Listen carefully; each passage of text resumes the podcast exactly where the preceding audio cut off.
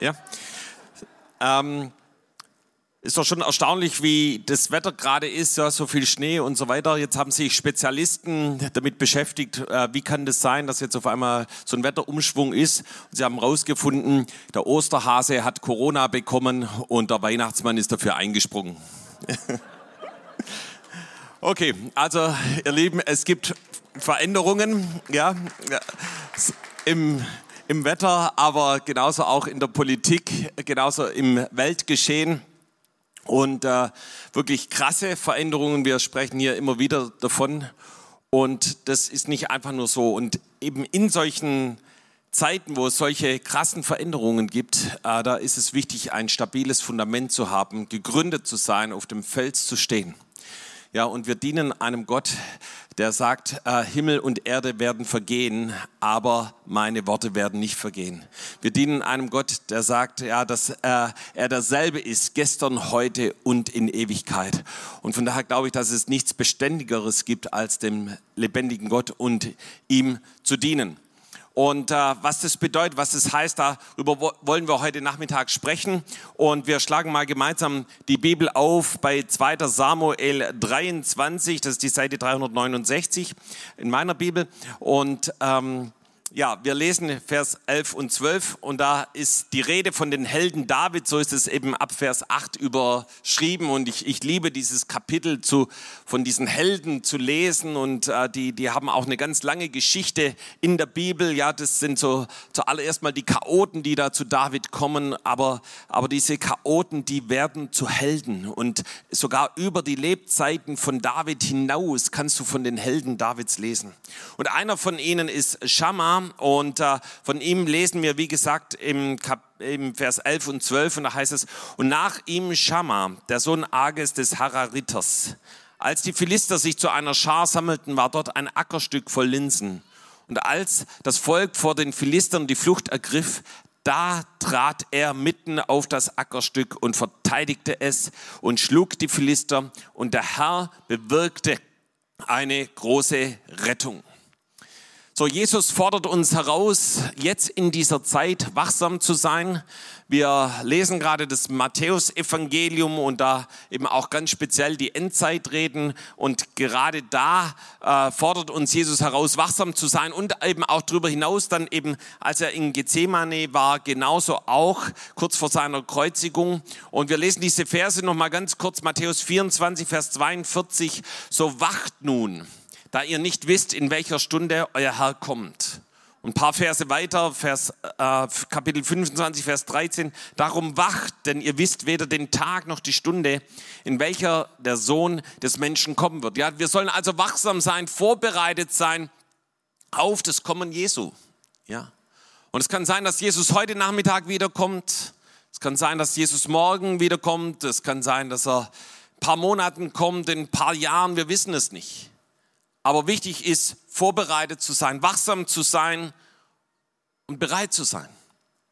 Und genauso als Jesus in Gethsemane kurz vor seiner Kreuzigung, seiner letzten Gebetszeit eben gemeinsam mit den Jüngern war, spricht er zu ihnen, Matthäus 26, Vers 38, da spricht er zu ihnen, meine Seele ist tief betrübt bis zum Tod. Bleibt hier und wacht mit mir. Ja, Jesus ruft sie aus, stehen zu bleiben, an diesem Ort mit ihm zu sein und mit ihm zu wachen. So, wir wissen, dass die Jünger das nicht ganz geschafft haben, die sind irgendwie eingeschlafen und deshalb ein paar Verse weiter dann eben nochmal Kapitel 26, Vers 41, wacht und betet, damit ihr nicht in Versuchung kommt. Der Geist ist willig, aber das Fleisch ist schwach. Ja. Und ich kann das gut nachvollziehen. Ich glaube, das war einer der größten geistlichen Kämpfe die es überhaupt im, im Universum, in der Zeitgeschichte gab, ja, wo eben es um das Erlösungswerk Jesu geht, dass Jesus am Kreuz für dich und für mich stirbt, für unsere Schuld und Sünde, um uns für immer zu erlösen. Und da gab es einen geistlichen Kampf und äh, diese Jünger waren nicht, nicht fähig, da zu bestehen, sondern sie sind eingeschlafen. Ja.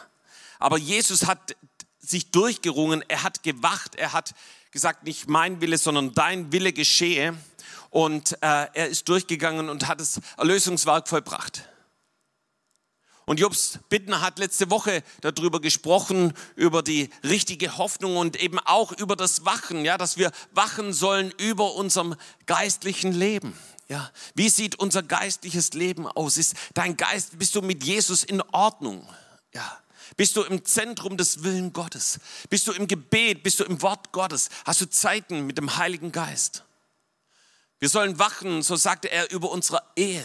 Wie sieht es aus in deiner Ehe? Ist da Jesus, ist der Heilige Geist in der Ehe? Erlebt ihr gemeinsames Gebet, gemeinsame Gebetserhörung? Wie sieht es aus in der Familie? Wachst du über deiner Familie, über deiner Wohngemeinschaft, da wo du bist? Und wachen wir über der Gemeinde? Ja, ich glaube, dass die Gemeinde äh, gerade jetzt in dieser Zeit besonders wichtig ist. Ja, so die Pforten der Hölle werden die Gemeinde nicht überwinden. Was für eine Verheißung Gott auf die Gemeinde legt. Und ihr Lieben, das macht nur Sinn, wenn wir beständig wachen. Ja, es macht nicht Sinn, wenn du mal einen guten Tag hast und sagst, oh ja, heute komm, heute geht's mir gut, heute lese ich mal die Bibel, heute bete ich mal, sondern beständiges Wachen ist angesagt. So vor vielen, vielen Jahren war ich selber in der Bundeswehr, dort meinen Wehrdienst geleistet und ich wurde ausgebildet als Wachsoldat. Ich hatte drei Monate Grundausbildung, drei Monate Spezialgrundausbildung, um dann später ein Lager zu bewachen in dem atomare Sprengköpfe waren von der amerikanischen Armee. Und im Inneren des Lagers hat die amerikanische Armee die äh, Wache gehalten und außenrum waren wir von der Bundeswehr. Und ihr Lieben, wir haben wirklich Tag und Nacht dort Wache gehalten. Es war eingeteilt in unterschiedliche Schichten, ja. Und, äh, und wir haben dieses Lager bewacht. Und wir haben nicht gesagt, ach komm, jetzt machen wir mal einen Tag Pause, so schönes Wetter, da wird schon nichts passieren, sondern es wurde beständig gewacht. Und wir hatten die Aufgabe, wirklich zu wachen. Und wir wurden trainiert, nicht einzuschlafen. Und das Schlimmste, was dir hätte passieren können, wäre, dass du eingeschlafen bist während deiner Wache. Und dann hätte es ein Disziplinarverfahren gegeben. Und ich weiß noch selber, wie ich oft Wache gehalten habe und wie ich manchmal wirklich richtig müde war. Einmal stand ich auf so einem Turm und auf einmal knicken meine Knie zusammen, weil ich so einen Sekundenschlaf hatte, aber ich sage euch, danach war ich wieder hellwach. Ja. So wachen heißt beständig und ständig zu wach zu sein. Und ganz klar kann es passieren, dass man mal müde wird. Genau das ist den Jüngern passiert, wie wir es gerade gelesen haben, und sie schliefen ein. Und Jesaja geht genauso auf dieses Wachen ein und genauso auch auf das, dass man mal müde werden kann. Und wir lesen das in Jesaja 40, Vers 28 bis 31. Weißt du es denn nicht? Hast du es denn nicht gehört? Der ewige Gott, der Herr, der die Enden der Erde geschaffen hat, er wird nicht müde noch matt. Sein Verstand ist unerschöpflich. Er gibt den Müden Kraft und Stärke genug den Unvermögenden. Knaben werden müde und matt und junge Männer straucheln und fallen. Aber die auf den Herrn harren, kriegen neue Kraft, dass sie auffahren mit Flügeln wie Adler, dass sie laufen und nicht matt werden, dass sie wandeln und nicht müde werden. Ja, wir haben einen Gott, der nicht müde und nicht matt wird. Amen. Ja, der ist richtig fit. Der ist noch ein bisschen fitter wie du, ja, auch wenn du gut trainierst. Gott ist wach. Ja, so in Psalm 121, Vers 4 lesen wir, siehe, der Hüter Israels schläft und schlummert nicht. Ja, wir haben einen wachen Gott, Halleluja. Und dieser wache Gott, der rüstet uns aus. Und so lesen wir das in hier in Vers 29. Er gibt den Müden Kraft und Stärke genug den Unvermögenden.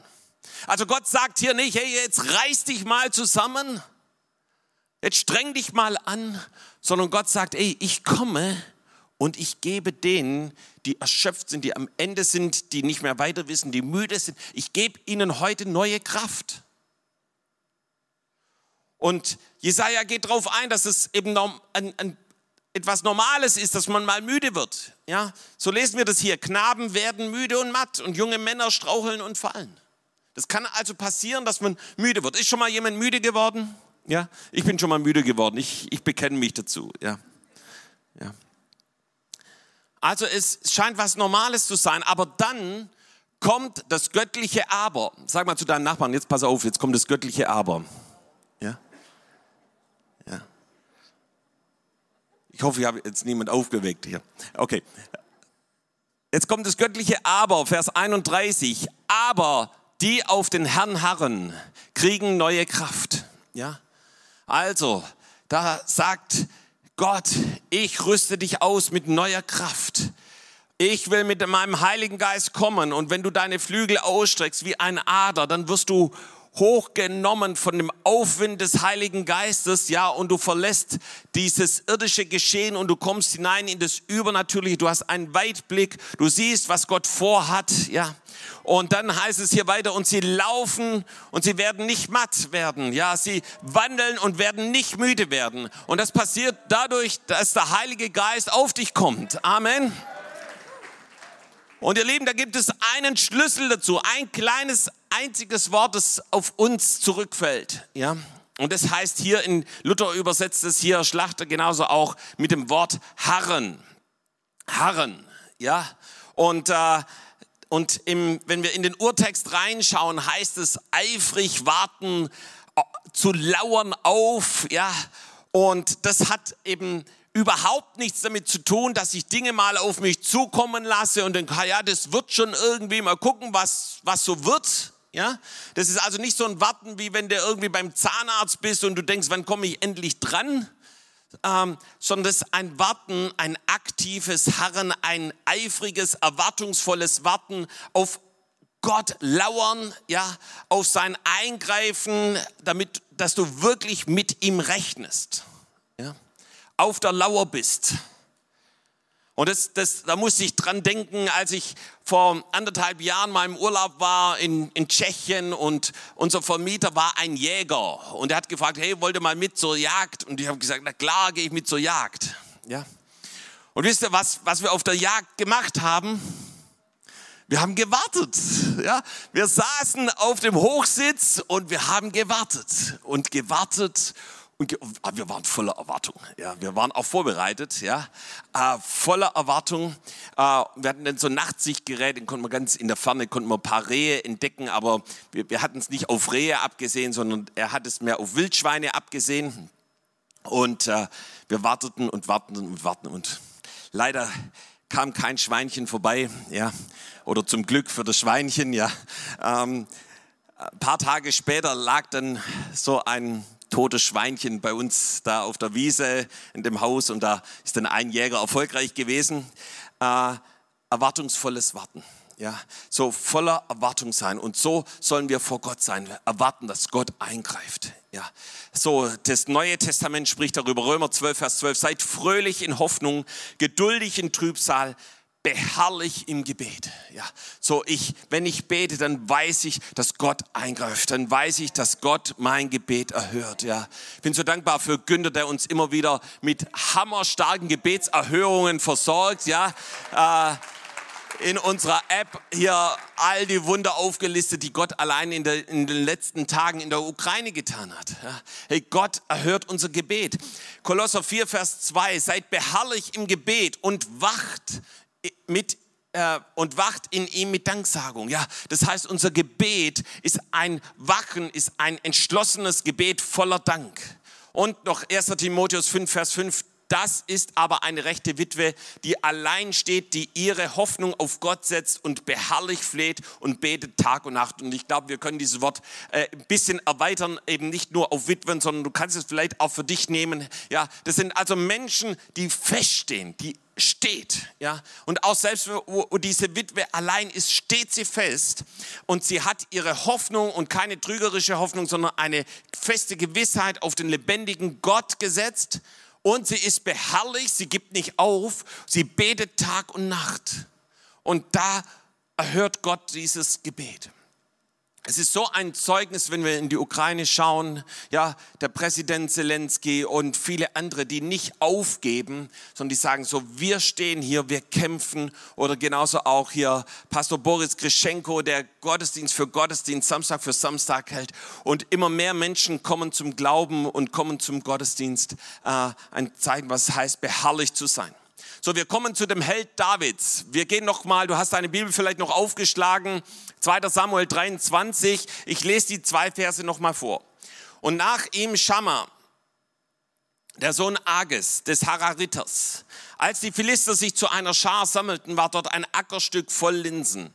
Und als das Volk vor den Philistern die Flucht ergriff, da trat er mitten auf das Ackerstück und verteidigte es und schlug die Philister. Und der Herr bewirkte eine gewaltige große Rettung, ein Heil, äh, wie es in der anderen Übersetzung heißt. Gott ist der Gott, der rettet. Ja, Gott rettet. Ja. Gott rettet jeden, der verloren ist. Jesus sagt es selber, ich bin gekommen, um zu suchen und zu retten, wer verloren ist. Und da, wo du Jesus nicht kennst und du bist heute vielleicht das erste Mal hier in diesem Gottesdienst, Jesus liebt dich und Jesus hat nur ein Ziel mit deinem Leben. Er möchte dich retten. Er möchte dich zu sich hinziehen. Er möchte, dass du seine Liebe empfängst. So, wir wollen uns die Geschichte mal etwas genauer ansehen von diesem Held Davids namens Schammer. Ja, es war sehr wahrscheinlich ein gewöhnlicher Tag. Jeder ist so seinen alltäglichen Arbeiten nachgegangen. Und irgendwo am Rande der Stadt gab es ein abgelegenes Feld und da brachten ein paar Erntearbeiter eine magere Linsenernte ein. Irgendwann von den Hügeln fiel auf einmal ein riesiger Schatten auf sie. Hunderte bis an die Zähne bewaffnete Philistersoldaten tauchten auf. Plötzlich Angst und Schrecken verbreitete sich unter den Leuten. Sie waren einfache Bauern, einfache Landarbeiter, die mit Hacke und Spaten ausgerüstet waren. Und sie wussten genau, gegen diese Berufsarmee haben sie keine Chance. Wenn sie da bleiben, würde es ihnen das Leben kosten. Und es würde sich nicht lohnen, für dieses karge Linsenfeld Leib und Leben zu riskieren. Und sie rannten um ihr Leben. Und das ihr Lieben, hätte das Ende der Geschichte sein können. Doch zum Unglück der Philister war da nicht nur ein einfacher Landarbeiter, sondern ein Held Davids. Und vielleicht kann man ihn sogar als einen der größten Krieger zählen. Auf jeden Fall hat er einen glorreichen Kampf gekämpft, er hat die Philister besiegt und er hat das Feld verteidigt. Und es war ein, ein großer Sieg, so wie es hier beschrieben wird. Und diese kleine Geschichte ist ein Beispiel dafür, wie wir im Willen Gottes leben können und wie wir unseren Lauf erfolgreich zu Ende bringen können. Und ich möchte drei Punkte aus dieser Geschichte herausnehmen, wo ich glaube, dass Gott auch zu uns heute Nachmittag sprechen möchte. Das erste, Schamma lebte in Übereinstimmung. Er lebte ein klares Leben in Übereinstimmung mit dem Willen Gottes und dem Wort Gottes und mit dem, wie er tatsächlich gelebt hat. Das Zweite, er hat sich auf das Wesentliche konzentriert, auf den Mittelpunkt der Berufung, die Gott für sein Leben hatte. Und er war ein Mann der Beständigkeit. Er hat niemals aufgegeben. Wir schauen uns die Punkte genauer an. So, das erste ist in Übereinstimmung zu leben. Gott möchte, dass das, was er in seinem Wort sagt und zu was er uns berufen hat und was sein Wille ist, dass das genau dem entspricht, wie wir auch leben. Ja, dass es wie ausgewogen ist. Und da kann ich mich erinnern, als kleiner Junge war mein Großvater oft zu Hause und er wiegte Kartoffeln ab, weil er die auf dem Markt verkauft hat. Und dann tat er immer einen Sack Kartoffeln auf die Waage und dann musste man diese Waage austarieren, ja, in Übereinstimmung bringen, ja, mit dem Gewicht der Kartoffeln und mit dem Gewicht der Gewichte. Und am Anfang hat man große Gewichte draufgelegt, um das irgendwie auszugleichen. Und irgendwann musste man immer feinere Gewichte nehmen und dann war das ausgeglichen in Übereinstimmung. Und ihr Leben in Übereinstimmung zu leben, bedeutet in den kleinen, die kleinen Dinge in unserem Leben wichtig zu nehmen. Und Schamma war ein erfahrener Krieger. Er wusste, dass er sich wegen diesem, wenn gleich vielleicht auch unbedeutenden Linsenfeld niemals auf einen Kompromiss einlässt, den dieses Feld auf keinen Fall dem Feind überlässt. Sonst wusste er genau, wird der Feind kommen und ihm die Haustür eintreten. Und er wusste, dass er jeden Quadratzentimeter verteidigen muss. Und ihr Lieben, lasst nicht zu, dass du dem Teufel das kleinste, unbedeutendste Linsenfeld in deinem Leben überlässt. Wenn du das verteidigst, dann kann er auch keinen Fuß in deine Tür setzen. 1. Thessalonicher 5, Vers 22 heißt es, haltet euch fern von dem Bösen in jeglicher Gestalt. Das heißt, wir sollen keine Ausnahme machen und sagen, ja, das ist richtig böse, aber das geht vielleicht noch. Nein. Sondern Gott möchte, dass wir radikal an dieser Stelle sind. Jesus selber hat darüber gelehrt. So, das Gesetz hat Mord unter Strafe gestellt. Aber Jesus sagt, dass sogar Hass Mord ist. Das Gesetz des Alten Testamentes hat Ehebruch unter Strafe gestellt. Jesus sagt, dass sogar Begierde Ehebruch ist. Warum hat es Jesus so formuliert? Jesus wusste genau, dass aus Mord, aus einer, dass Mord aus einer Saat des Hasses wächst und dass Ehebruch aus einer Saat der Begierde hervorkommt. Deshalb stell sicher, dass du den Keimling, jeden einzelnen Keimling der Sünde aus deinem Leben herausreißt, bevor es zu einem Baum geworden ist. Wie können wir das tun? Das, ich gebe dir drei Lose mit, wie du in Übereinstimmung leben kannst. Das erste Los ist kompromisslos zu leben. Sag mal kompromisslos. Kompromisslos. Schama wusste, hier gibt es keine diplomatische Lösung. Mit Sünde können wir genauso nicht verhandeln, wir können keine Einigung erzielen. Das passiert nicht zufällig, ja, dass die Sünde aus unserem Leben verschwindet, sondern das erfordert eine Entschlossenheit. Genauso entschlossen wie Schamar war und gegen die Philister gekämpft hat. Und genauso hat auch Paulus gelebt, kompromisslos. Wir lesen das in Apostelgeschichte 24, Vers 16. Darin übe ich mich alle Zeit ein unverletztes Gewissen zu haben vor Gott und den Menschen. So, Paulus hat über seinem Gewissen gewacht, alle Zeit, nicht nur hin und wieder mal, sondern er wusste, ich möchte ein gutes, ein reines Gewissen haben, so wie er es auch im Thessalonicher Brief schreibt, ja, ein reines und unverletztes Gewissen. So, das zweite ist selbstlos zu leben. So, auch das bedeutet selbstlos zu leben, auch da, wenn ich alleine dastehe. So, Schama war alleine. Niemand stand ihm zur Seite, alle anderen sind irgendwie abgehauen. Ja, er war alleine. Aber er war auch da, als er alleine war, in Übereinstimmung mit dem, was Gott für sein Leben wollte, mit der Berufung, die Gott ihm gegeben hat und mit dem Willen Gottes. Er vertraute Gott 100 Prozent. Und das dritte Los ist, zuschauerlos zu leben. So, Schama Ziel war nicht ein gefeierter Krieger zu werden, äh, weil die Israeliten hatten ihn ohnehin schon allein gelassen. Und er wollte auch nicht wie ein Gladiator in einer Arena stehen, voller anfeuernder Menschen. Nein, er war bereit, alleine zu kämpfen. So, unser Charakter wird da deutlich, ja, das, was du bist, ist, wenn keiner dir zuschaut.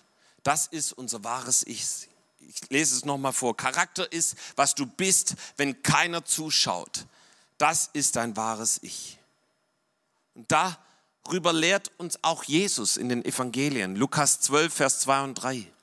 Es ist aber nichts verdeckt, das nicht aufgedeckt werden wird. Es ist nichts verborgen, das nicht bekannt werden wird. Alles, was ihr im Finstern redet, wird man im Licht hören. Und was ihr in den Kammern ins Ohr gesprochen habt, das wird auf den Dächern verkündigt werden. Das heißt, Jesus sagt eben, die Dinge, wo du denkst, die machst du mit dir selber aus. Es wird bekannt werden. Das, was im Geheimen geschieht, es wird offenbar werden. Und deshalb fordert uns Jesus heraus, ein Lebensstil des Lichtes zu leben. Und das dritte, das zweite, auf das ich äh, eingehen möchte, ist Konzentration. Das erste war in Übereinstimmung zu leben mit dem, was der Wille Gottes ist, was unsere Berufung ist, zu dem, wie wir tatsächlich leben. Und der Punkt zwei ist jetzt Konzentration. Und interessant in diesen Versen ist, wie sich Schamma positioniert. Ich weiß nicht, ob dir das aufgefallen ist, aber im Vers 12 heißt es, da trat er mitten auf dieses Ackerstück, mittendrin. Das heißt nicht am Rand, nicht irgendwie an einer Ecke, sondern Schammer war direkt in der Mitte. Und wir sind zu einem bestimmten Feld berufen. Gott hat dich berufen. Da, wo du ihn noch nicht kennst, hat er dich zuallererst dazu berufen, mit zu ihm zu kommen und mit ihm zu leben, in einer Beziehung zu ihm zu leben. Aber darüber hinaus spricht Gott über dein Leben und offenbart dir den Plan, den er für dein Leben hat. Und was dabei wichtig ist, dass wir diesen Acker, den Gott uns gegeben hat, dass wir ihn bebauen und besäen und beernten, ja, und dass wir uns durch nichts und niemand davon ablenken lassen, dass wir nicht irgendwie abdriften, ja, an, an einer Ecke stehen bleiben. Und schon gar nicht, dass wir irgendwie auf einem anderen Feld landen, auf dem uns Gott gar nicht haben möchte. Wenn wir im Zentrum des Willen Gottes für unser Leben bleiben wollen, dann sollten wir in der Mitte stehen bleiben, so wie Schammer in der Mitte stehen geblieben ist. Und Schammer blieb dort nicht nur kurz, er hat nicht nach der ersten Ohrfeige aufgegeben, nein, er war konzentriert in der Mitte dieses Feldes. Und wenn wir Jesus nachfolgen, dann kann es Situationen geben, in denen uns der Wind um die Ohren pfeift, in denen es nicht alles wie geschmiert läuft, in denen es Gegenwind gibt. Und die Frage ist, was wir dann tun. Bleiben wir in der Mitte des Feldes stehen, in der Mitte der Berufung, in der Mitte dessen, was Gott für unser Leben geplant hat? Und ihr Lieben, ich habe im Laufe der Zeit immer mal wieder solche Situationen erlebt, wo es mal ein bisschen Gegenwind gab, wo mal nicht alles so super cool lief. Ja, vielleicht kennst du das auch. Ich habe hier eine Geschichte aufgeschrieben. Ich könnte da viele Geschichten erzählen. Aber wir, wir waren damals im Treffpunkt Jesus Live, damals noch eben an der Neckarbrücke. Und äh, ja, wir haben da das Wort Gottes verkündigt und es war eine starke und besondere Zeit. Und eines Tages kam so ein, eine ganze Gruppe von Punks und sie machten ihr Gelage so direkt vor unserem Laden und es war völlig unangenehm. Ja? weil die waren richtig laut und rebellisch und haben mit Exkrementen unseren Laden beschmiert und die waren auch aggressiv und und es war kein Vergnügen, dort Ladendienst zu machen. Und ich weiß noch genau, wie ich einmal Ladendienst hatte und ich war mit dem Fahrrad unterwegs dorthin und ich in, innerlich schrie alles, nein, Guido, bleib zu Hause. Mir fielen so viele Dinge ein, die ich auf einmal hätte tun können. Ja. Aber ich wusste, Gott will mich dort haben. Und so bin ich dorthin und ich habe mich mitten in den Treffpunkt Jesus Live Laden gestellt. Wie viele zu anderen Zeiten genauso auch von unserem Team. Und wir waren dort treu. Und wir haben dort gebetet. Und wir haben gebetet, dass Gott eingreift und die Situation rumdreht. Und Gott hat es getan. Und ein paar Monate oder Jahre später, ich weiß nicht mehr genau, kam der Anführer hier zu uns in den Gottesdienst und hat gesagt, er hat sein Leben, er ist dann irgendwann ins Gefängnis gekommen, er hat sein Leben im Gefängnis Jesus gegeben und ist extra zu uns gekommen, um uns das zu sagen. Ihr Lieben, wenn wir Jesus nachfolgen, kann es Gegenwind geben. Es kann sein in der Familie, ja, dass deine Familie das nicht nachvollziehen kann, dass du Jesus nachfolgst, dass du auf einmal nicht mehr trinkst und nicht mehr auf Partys gehst. Ja. Es kann sein, dass es die guten Freunde sind, die das nicht mehr nachvollziehen können und dir Gegenwind geben. Oder es kann sein, dein altes Leben, wo du ohne Jesus gelebt hast. Es kann sein, die Welt äh, äh, gibt dir Gegenwind oder Verführungen oder Beziehungen oder viele, viele andere Dinge. Aber Gott möchte, dass wir in der Mitte unserer Berufung, in der Mitte stehen bleiben, da wo Gott uns hingestellt hat. Konzentriere dich in der Mitte des Zentrums des Willen Gottes zu sein, in Übereinstimmung. Ja, so Paulus schreibt es an die Epheser 6, Vers 11. Zieht die ganze Waffenrüstung Gottes an, damit ihr standhalten könnt gegenüber den listigen Kunstgriffen des Teufels. Ja, so Gott gibt uns eine Ausrüstung, damit wir fest im Willen Gottes stehen bleiben und äh, Jesus im Mittelpunkt unseres Lebens ist. Und ich möchte es nochmal sagen, da wo Jesus noch nicht der Mittelpunkt deines Lebens ist, ich glaube, Jesus möchte heute in dein Herz kommen. Er liebt dich. Er hat so einen wunderbaren Plan für dich. Und das dritte ist Beständigkeit. Beharrlichkeit ist Ausdauer. Ja. So, wir suchen oft den Weg mit dem geringsten Widerstand oder irgendwie eine, versuchen eine Abkürzung zu gehen oder irgendwie nach Tipps und Tricks, um irgendwie was leichter zu haben. Doch es gibt eine Sache, um die wir nicht herumkommen. Und es ist Ausdauer und es ist Beständigkeit.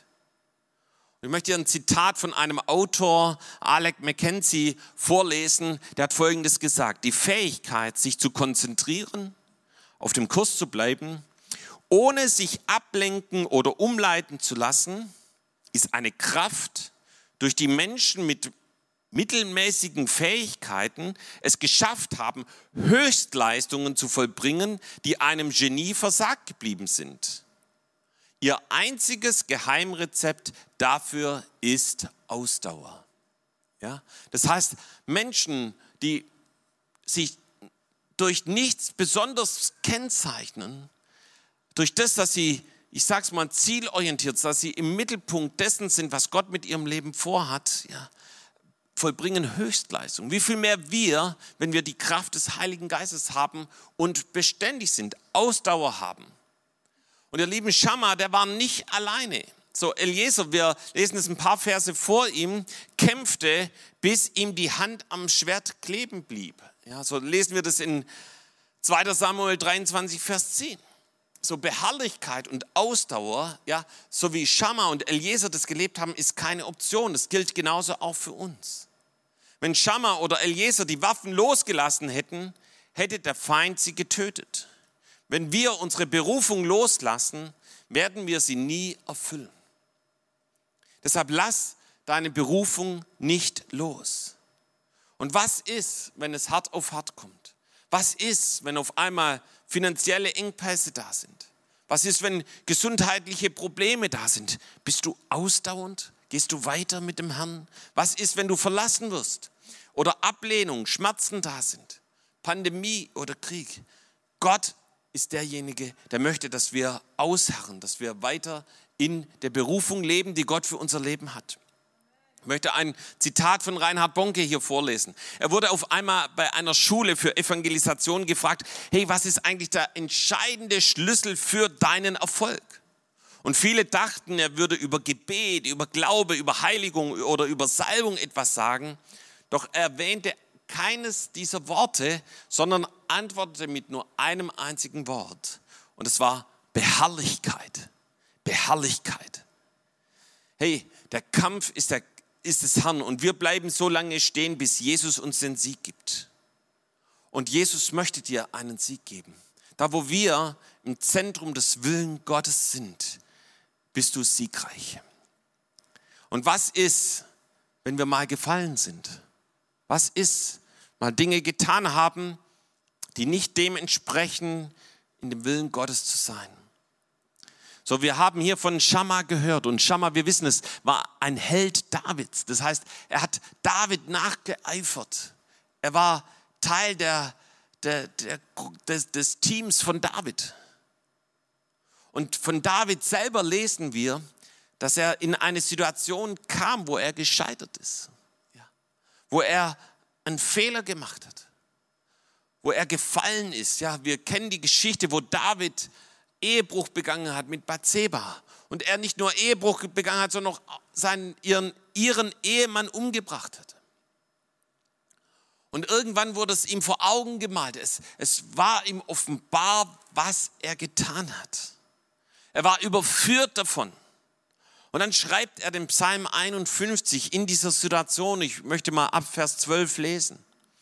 Und David betet dort, schaffe in mir Gott ein reines Herz und gib mir einen neuen, beständigen Geist, einen beständigen Geist. Verwirf mich nicht vor deinem Angesicht und nimm deinen heiligen Geist nicht von mir. Erfreue mich wieder mit deiner Hilfe und mit einem willigen Geist rüste mich aus. Und dann noch ein Vers weiter, errette mich von Blutschuld.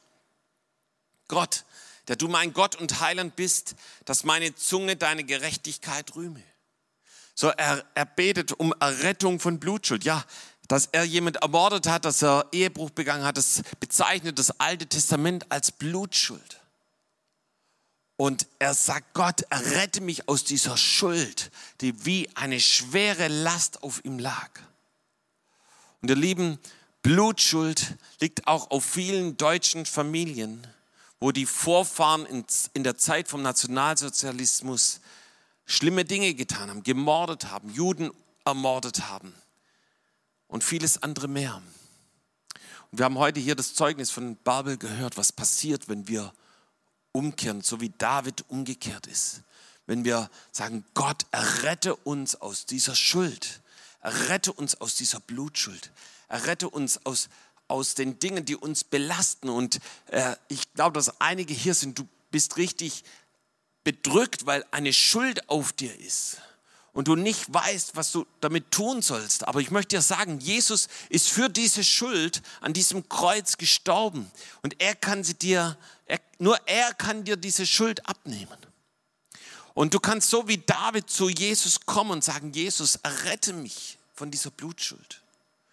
Und dann kannst du beten wie David, schaffe in mir Gott ein reines Herz. David ist an diesen Punkt gekommen, wo er gemerkt hat, ich kann es alleine nicht. Ich kann nicht alleine ein reines Herz haben. Ich kann nicht alleine einen neuen, beständigen Geist haben. Ich brauche die Unterstützung, ich brauche die, den Heiligen Geist. Ja. Deshalb sagt er, nimm deinen Heiligen Geist nicht von mir. Er, er sagt, Heiliger Geist, bitte komm, gib mir diese Beständigkeit. Gib mir diese Beharrlichkeit. Gib mir die Kraft, in Übereinstimmung zu leben, konzentriert auf das zu leben, was Gott für mein Leben hat. Ja, so David war abgedriftet, ja, und ist in Sünde gefallen. Aber er möchte wieder in das Zentrum zurück, weil er weiß, nur da geht es ihm gut, nur da lebt er in der Verheißung, nur da wird er wirklich siegreich sein. Und ihr Lieben, wenn wir das gegenüberstellen, was eben hier David in dem Psalm 51 sagt oder was wir vorhin in Jesaja gelesen haben, ist es der Heilige Geist, der uns, der uns erfüllt. Der Heilige Geist, der uns dem Müden neue Kraft gibt. Ja, der Heilige Geist, der uns diesen Aufwind gibt, dass wir auffahren mit Flügeln wie Adler, dass wir laufen, nicht müde werden, wandeln, nicht matt werden. Der Heilige Geist ist es. Er ist es, der dich erfüllt. Er ist es, der dir neue Kraft gibt. Ich komme, mache eine Zusammenfassung zum Schluss. So, wir leben in der letzten Zeit und in dieser letzten Zeit ruft Jesus uns zur Wachsamkeit auf, damit wir vorbereitet sind auf das Kommen Jesu. Und ich möchte dich fragen, bist du bereit, wenn Jesus heute wiederkommt? Ich sage nicht, dass er heute kommt, aber es kann sein, es kann sein, er kommt irgendwann später. Aber wir sollen bereit sein, dass er kommen kann. Und wir sind dann bereit, wenn wir in dem Zentrum des Willen Gottes sind. Wenn wir in der Berufung leben, die Gott für unser Leben hat. Und Schamma ist ein Beispiel dafür. Und er lebte so, wie Gott es wollte. Er, er hat keine Kompromisse gemacht. Er hat selbstlos gelebt. Er hat zuschauerlos gelebt. Er hat das gelebt, was Gott von ihm wollte, ganz egal, ob jemand dabei war oder nicht. Er lebte konzentriert im Zentrum, im Mittelpunkt des Willen Gottes. Und er lebte in Beständigkeit. Ja. Er hat so lange gekämpft, bis er den Sieg errungen hat. Er hat sich nicht nach der ersten Ohrfeige äh, davon abhalten lassen. Ja. Nach dem ersten Gegenwind ist er nicht gegangen, sondern bis er den Sieg errungen hat.